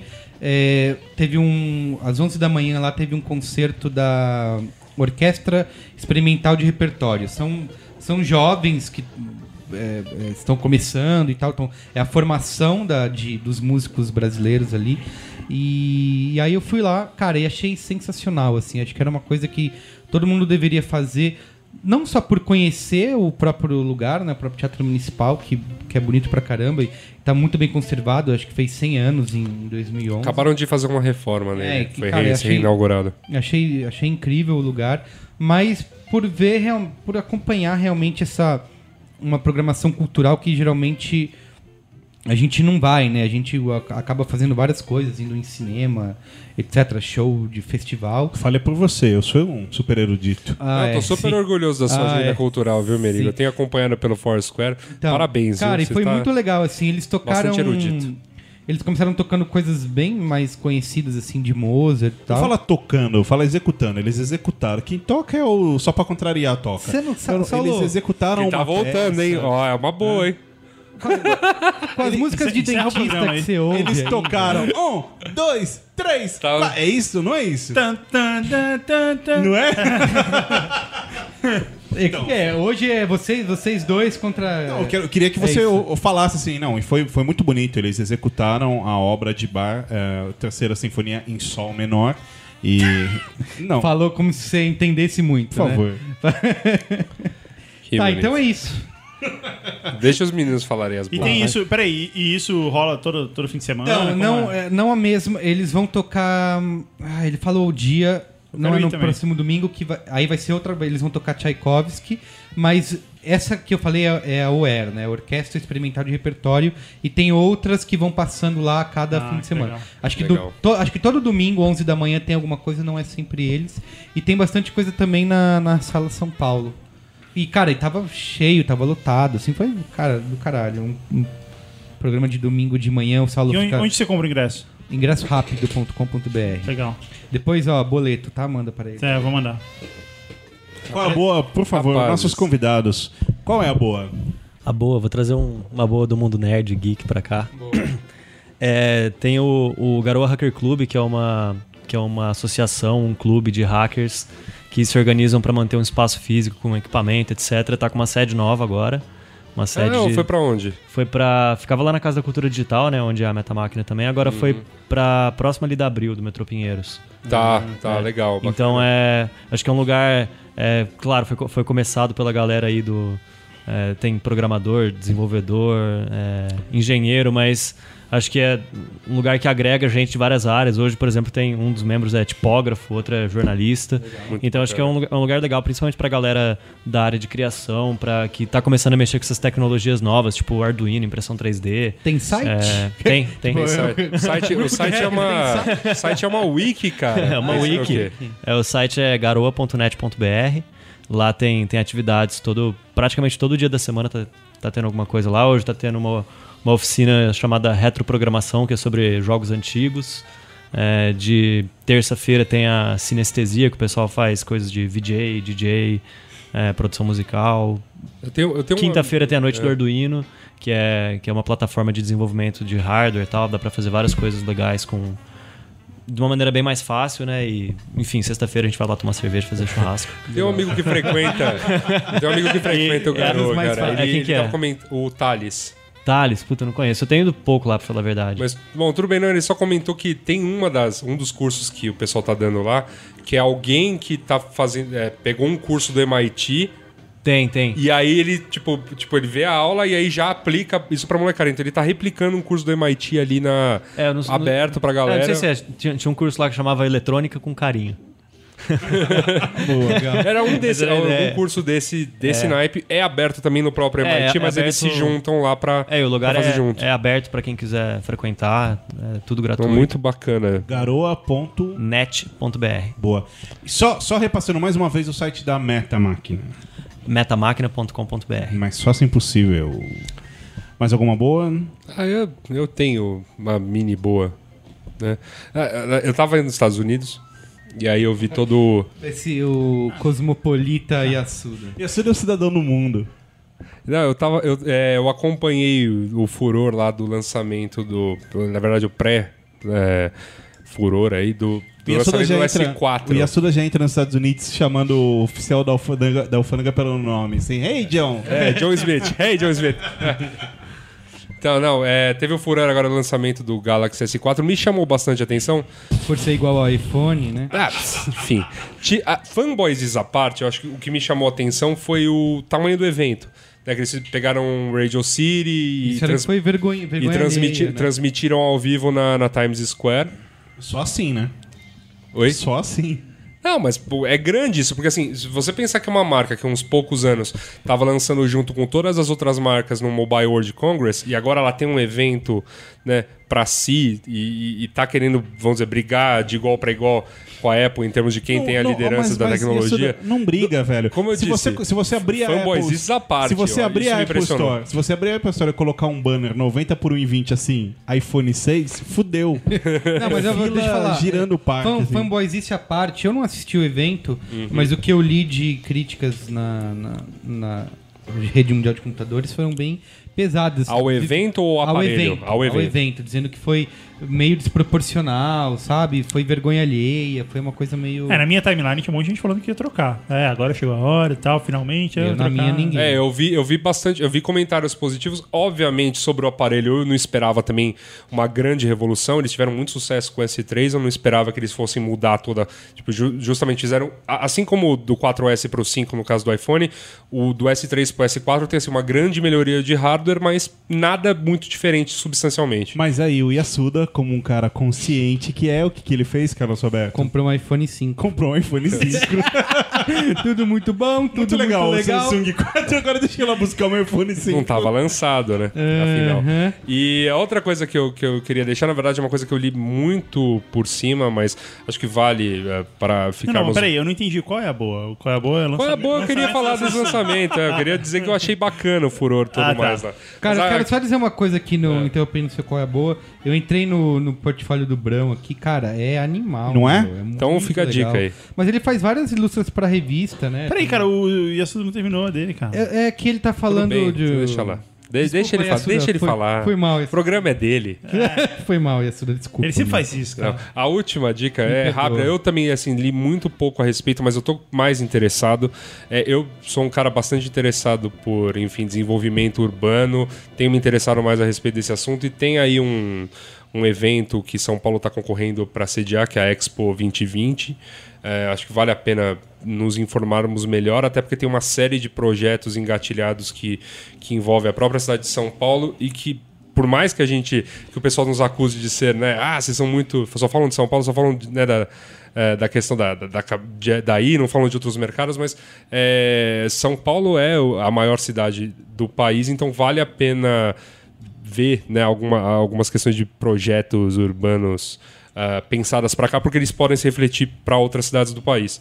Eh, eu é, eu tava vendo que tem uns projetos lá que, enfim, vai ser em Pirituba, vai ter uma série de, de projetos de mobilidade para aquele bairro, tem uma série de mudanças que São Paulo teria que se adequar e por isso que ela está concorrendo. Então acho que é um assunto que com, com pessoas que gostam de urbanismo ou de desenvolvimento urbano, acho que tem é, fica a dica aí para ver mais. Eu quero pesquisar mais a respeito para poder falar menos merda sobre isso. Guga, Eu posso falar? você tem que falar. Aliás, Gugão, é uma coisa importante que eu não falei sobre você nesse programa. Ah. Uh, quando acabou o workshop lá em BH, umas 10 pessoas vieram falar comigo, Carlos Roberto. Vieram falar assim, cara, eu sou muito fã do Guga, eu sou muito falou fã no do Twitter. Guga. E aí eu olhava e falava, ah, ah, tá. tá ah. Não, mas é sério, eu sou muito fã do Guga. E assim, cara, sério, seguidores, assim, sabe? Que legal, cara. Quase pedindo camiseta com sua foto. Mafretes, hein? Olha que bonito. Mafretes. É. Guguetes. É, eu vou falar, eu vou ganhar mais fãs agora então, porque eu passei o passei o último mês aí nas minhas horas vagas audiolendo o, o audiobook de Fifty Shades of Grey.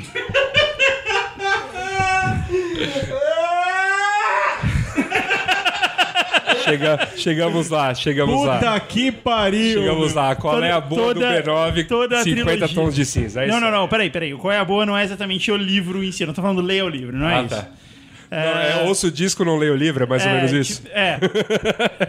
É, Foi legal porque é muito fácil você chegar e falar que, o- que o negócio é uma droga e não sei o que e tal, sem você, sem você ter lido, coisa assim. Eu sou E- dessa teoria com o cinema, é por isso que eu vejo, por exemplo, Os Vingadores, porque é uma Ah. bosta e aí eu critico. Os Vingadores é legal. Mas. Cara. é, Tudo, tudo que tem pra falar sobre isso, o Beccari já falou lá no Prefiro Baudrillard e, tipo, tá dito, não preciso falar nada. Mas eu queria contar um pouquinho. Aí, a gente ouve a história do livro, então não sabe exatamente do que, que é. Eu queria contar o que, que é. Tá bom. É, é uma trilogia, então. é, Trilogia de três livros. de três livros. Você quer clima pra falar disso? E- não, não. E. Sim, por que não? Não, você que você ia colocar um. um. Porn. Porn. Porn movie soundtrack. Bom, então, é uma trilogia de três livros. E fala sobre o amor. O amor inesperado de uma estudante de 21 anos apenas por Uma um jovem. multimilionário de Seattle. E esse. E pra, a primeira coisa. E aí todo mundo sabe que tem uma história de, de fetichismo, de, de, de sadomasoquismo e tal.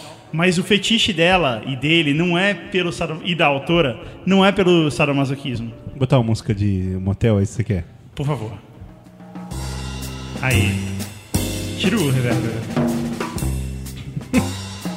o fetiche é pela grana. Ah, o fetiche é pela grana? É pela grana. Então tudo é assim. E aí ele me deu um Audi. E aí o Audi não ficou, estragou, e aí ele foi lá e comprou um Saab conversível. E aí o Saab era preto e eu queria um carro branco. Ele foi lá e comprou outro Audi branco. É tudo assim. É, e aí a gente saiu e comprou, não sei o que. E, e ela fica falando dos preços das roupas, sabe? Ah, e aí eu olhei a etiqueta e custava mil dólares um vestido. E aí eu comprei um sapato que custava uma fortuna. É, O lance é a grana. E a casa dele era enorme, não sei o que, era uma super cobertura. O negócio não, não é o. As passagens de, de sadomasoquismo e tal, a passagem conto erótico do filme. Normalmente é depois de um do- do presente. livro, Não, quase não rola, cara. É muito pouco. Normalmente pior. é depois de um presente. Ah, amor, comprei um carro novo. Plau. Pau. Mas enfim, eu Faria sentido, é. amor, eu trouxe uma joia pra você. na verdade, Plau. na verdade, é o contrário. Pô, amor, eu- você me machucou muito ontem. Toma aqui um áudio. Ah, Mas enfim, é, eu tenho uma premissa que é: se a, se a história é boa, o livro é bom, não importa se ele é bom ou mal escrito. O livro é mal escrito. É, tem, coisa, tem horas que ela passa horas descrevendo um personagem que não aparece mais depois na, na, na- na história. O livro é mal escrito e a história não é tão boa assim. No começo ela até é ok, mas os, os dois últimos livros é um sacrifício, assim. É um. É, é um Ah, não, peraí, exercício. você não leu um, você Eu leu a trilogia. A trilogia de três. É, o livro. Trilogia de três. É um, Boa, Guga. É um, é um exercício de, de autopunição e, e perseverança, cara. Você lê o livro até o final, porque é de uma chatice in- inacreditável, cara. Não vale nem a punheta. Não, não tem, não tem punheta. E qual mas, é a assim, boa? A boa é quando você, quando as pessoas falarem pra você que você que algo existe e tal e você ficar e você pensar, ah, isso é ruim, e tal, vai lá e, e leia o negócio e aí você tira as suas próprias conclusões. A boa é essa. Eu acho que eu não vou fazer isso. Mas eu É acho tipo, que tipo, tipo o filme dos vampiros lá, né? existe Isso, é. Aí você vai e você assiste num domingo de ressaca. Então, existe te- tem um cara Quando que é, passar na sessão da tarde, eu verei os filmes, todos os vampirinhos brilhando, tudo mais, mas Então- até lá. Eu vou falar de um outro livro, pra concluir o que eu quero dizer. Tem um, tem um cara chamado Tim Ferriss, ele escreveu um livro chamado eh, The Four Hour Work Week. É, a semana de trabalho de quatro horas. Você, eu acho que o Cris Dias já citaram esse livro aqui. É, talvez. E aí, nesse livro, ele fala uma coisa que é: se você começa a ler uma coisa e ela não te interessa, para de ler na hora, porque é assim que você perde tempo. E a dica é, é essa. Eu devia ter parado no final do primeiro livro. que já tava ok, já estava assim, pô, legal, Já li, entendi. conheci e tal. Cara, é uma desgraça, não dá pra entender. Mas outra coisa, outra coisa absurda. As coisas acontecem no livro, ela conta o livro em tempo real, ela conta a história do. Aí eu acordei. Aí eu tomei café da manhã, me vesti, tomei banho, fui pro trabalho. Aí Mas na é primeira hora do é trabalho, Eu gostei do seu Twilight. qual é a boa, porque você deu duas dicas paradoxais. A primeira Exatamente. é, dê uma chance, não sei o que, ela leia tudo e depois não é não leia. leia. Comece a ler. E se não for, e se não for legal, Para. pare de ler, cara. Porque eu passei um Mas é- mês. cara, mas é- é- um essa- mês essa que eu mina que nunca vou recuperar. É. O, o livro é ruim porque já começa assim, é, é derivado de Twilight, né? É, eu ouvi Ela isso queria aí. escrever Mas não, ó, no um- começo a história é ok. No começo a história fala assim, pô, não, tem a ver, tal, é uma comédia romântica, algo assim.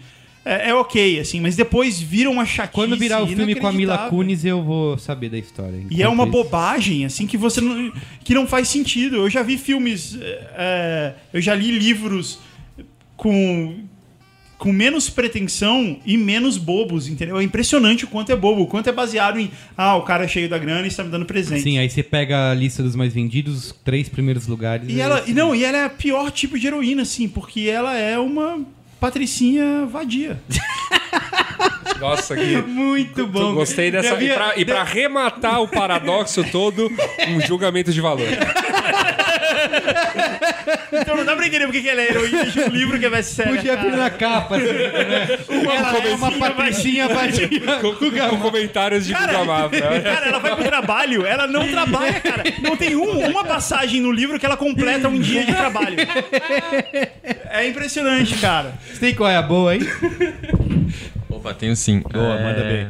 Dá, dá, sobe o nível aqui, por favor. tá Vou subir, difícil. vou subir, vou subir. É, eu tava lendo um livro um tempo atrás que, pô, é muito interessante que ele chama Cozinha Geek. É... É legal porque o cara, ele não chega e fala, meu, ó, essa receita funciona assim, assim, assim. Não, ele vai a fundo no negócio. Ele fala, meu, tipo, ele começa explicando como você tem que armazenar seu alimento, por quê, por que você não faz isso pra não gerar essa bactéria. e você vai usar essa panela porque, sei lá, ela é de cerâmica, ela vai esquentar numa temperatura específica. Tá pros- explicado pra- o título. É, é bem, é bem nerd, assim, Mas, mesmo não, o negócio. É, Genial. né? é muito, é muito bacana. louco, assim, porque você realmente é uma puta aula de gastronomia, uma coisa de muita química, assim. Legal. Pô, no livro ele até fala um negócio legal que o cara constrói uma máquina de sorvete com Lego. Então, Daria pra fazer com a impressora 3D também, né? Às vezes, quem sabe. Mas, Muito bom, certeza. mas, pô, é bem legal, assim. Depois ele entra numa parte de cozinha modernista, que vai com aqueles drinks moleculares, coisa, comida que é líquido, mas é sólido. Pô, vale a pena ler porque é realmente bem interessante. Legal. Não, drink molecular é coisa de Patricinha Vadia. Mas é interessante a química atrás disso, entendeu? sim, sim. Ai, caceta. Guga, peça desculpa pras pessoas que ouviram todas as você patricinhas vadias do Brasil, pode depois pedir desculpa, cuspiram, é. né? Cara, se você. eh, Não, se, Se você for uma Patricinha Se Vadia, você for me uma patricinha e seu marido comprar uma empresa pra você trabalhar nela, complete um dia de trabalho. Um, pelo menos um. Muito bom, valeu, galera. Beijo do gordo. Até.